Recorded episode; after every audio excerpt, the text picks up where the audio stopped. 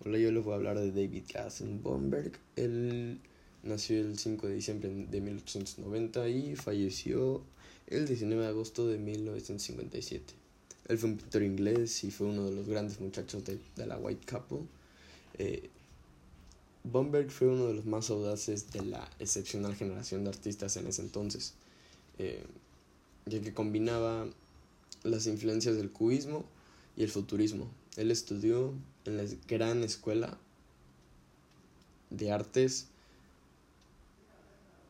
Slade School of Arts en 1913, que estaba a cargo de Henry Tongs, Mark Gentler, Stanley Spencer y otros más.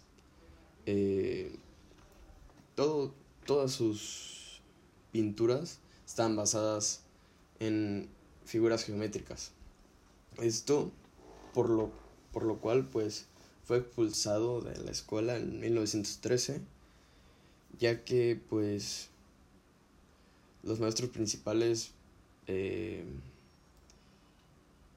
dijeron que había rompido la ruptura de, esa época, ¿no? Eh, ya que el cubismo y el futurismo juntos fue antes de la Primera Guerra Mundial. Ya sea porque su fe era de la máquina había sido destrozada por sus experiencias como un soldado privado en las trincheras, debido a que la actitud retrógrada omnipresente hacia el modernismo en Gran Bretaña. Bomberg se trasladó a un estilo más fugitivo de la década de los 20 y su trabajo se convirtió cada vez más